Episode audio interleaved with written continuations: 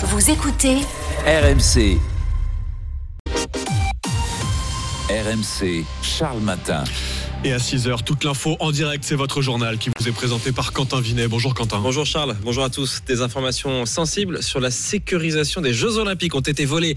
Ça s'est passé dans un train. Une enquête est ouverte. C'est un agent de la mairie de Paris, on va vous expliquer, qui s'est fait dérober un ordinateur et des clés USB. Pas question de faire la guerre à la Russie. La France temporise après les propos d'Emmanuel Macron sur le possible envoi de troupes en Ukraine. La Russie brandit de son côté la menace d'une troisième guerre mondiale. Et puis euh, Lyon, la bouffée d'oxygène continue pour Lyon qui s'est qualifié en demi-finale de la Coupe de France en battant Strasbourg hier soir au tir au but. Et puis, les chiens ont-ils tous les droits dans les trains? Vive polémique après une photo prise par une ex-députée dans un TGV. On appelle la patronne de 30 millions d'amis juste après votre journal, Quentin.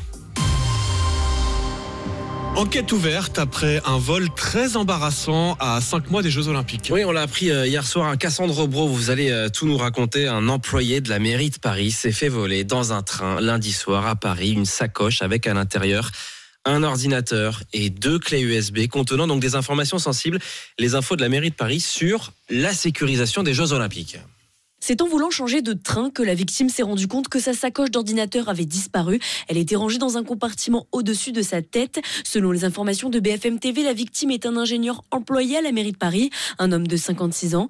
En plus de l'ordinateur professionnel, il s'est fait dérober deux clés USB qui contenaient des informations sensibles sur les plans de sécurisation des Jeux Olympiques pour la mairie de Paris.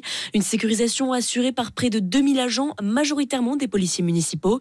Dès qu'il s'est aperçu du vol, l'employé a tout de suite déposé plainte. Pour l'instant, ni l'ordinateur ni les clés USB n'ont été retrouvées, mais les images de vidéosurveillance sont en cours d'exploitation. L'enquête a été confiée aux policiers de la Sûreté régionale des transports. Il est 6h02 et sur RMC, il n'est pas question, pas question de faire la guerre à la Russie. Voilà ce que dit le ministre des Armées Sébastien Lecornu qui tente de clarifier hein, la position de la France après les propos très critiqués d'Emmanuel Macron avant-hier soir quand le président a dit qu'il ne, fallait, pas exclure l'envoi de troupes occidentales en Ukraine pour empêcher une victoire russe.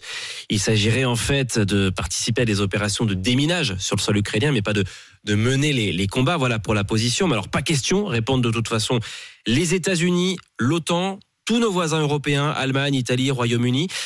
Et dans la soirée, devant la commission d'enquête du Sénat, eh bien, le ministre de l'Intérieur, Gérald Darmanin, en a rajouté une couche lorsqu'il était interrogé sur les ingérences étrangères en France.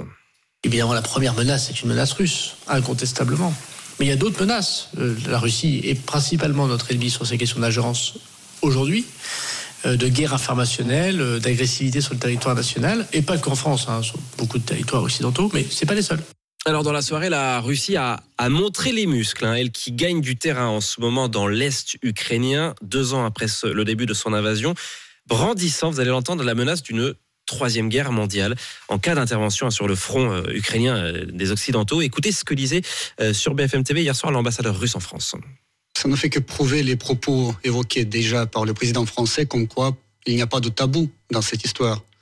Donc, encore un tabou brisé, mais un tabou assez, dangereux quand même, parce que la présence des troupes occidentales euh, sur le terrain en Ukraine augmente énormément euh, les risques de la confrontation, d'un clash direct entre l'armée russe et les armées des pays de l'OTAN, et ce qui peut aboutir à un moment donné à la Troisième Guerre mondiale. Alors hier à l'Assemblée nationale, Gabriel Attal, le Premier ministre, a qualifié le RN, je cite, de troupe de Poutine en France.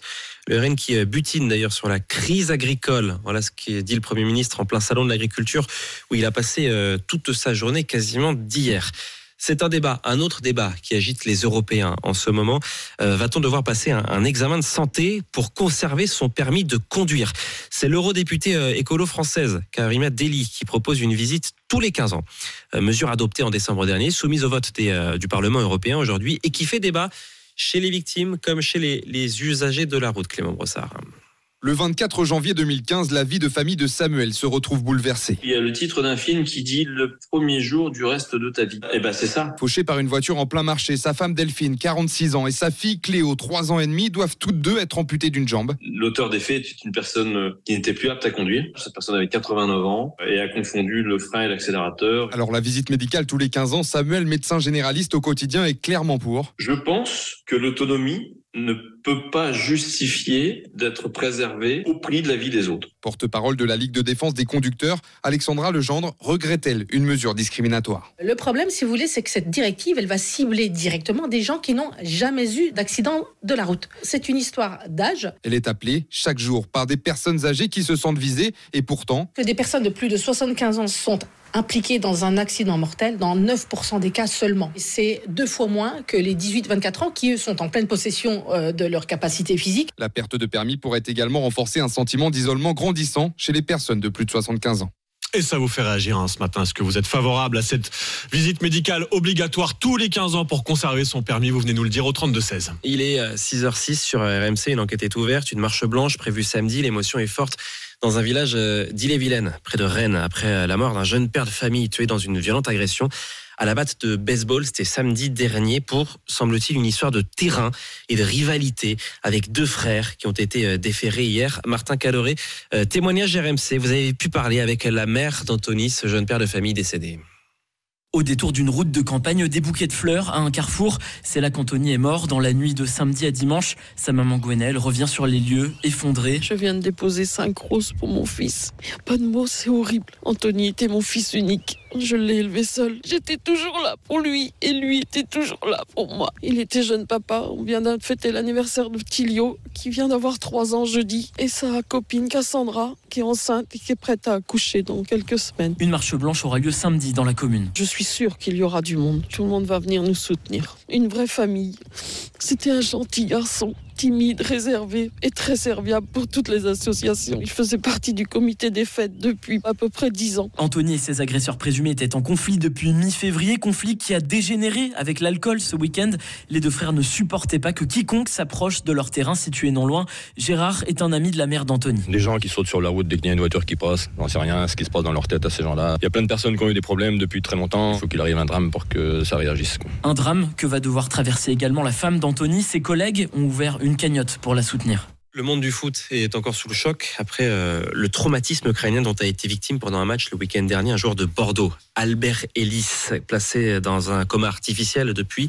Euh, c'est toujours le flou sur son état de santé et c'est dans ce contexte hein, que les Girondins ont repris hier l'entraînement Nicolas Paolorsi. Ils sont encore profondément choqués, habités par l'espoir, mais aussi tétanisés par l'inquiétude. Avant la séance d'entraînement matinale, l'entraîneur Albert Riera a pris la parole face à ses joueurs, des mots forts, avec l'envie de rester ensemble, soudés, pour faire face à cette épreuve. Une photo de soutien destinée à la famille d'Hélice a ensuite été organisée. Un peu plus tôt dans la journée, le président Gérard Lopez a poussé un coup de gueule sur les réseaux sociaux en appelant au respect du secret médical. La publication d'informations sur l'état de santé d'Albert est irrespectueuse et porte atteinte à sa dignité, a-t-il dénoncé. Les dirigeants, le staff continuent à se relayer au chevet de leurs joueurs pour épauler la famille. À Bordeaux, même si le quotidien tente de reprendre son cours, le temps semble bien suspendu à l'état de santé d'Albert Ellis.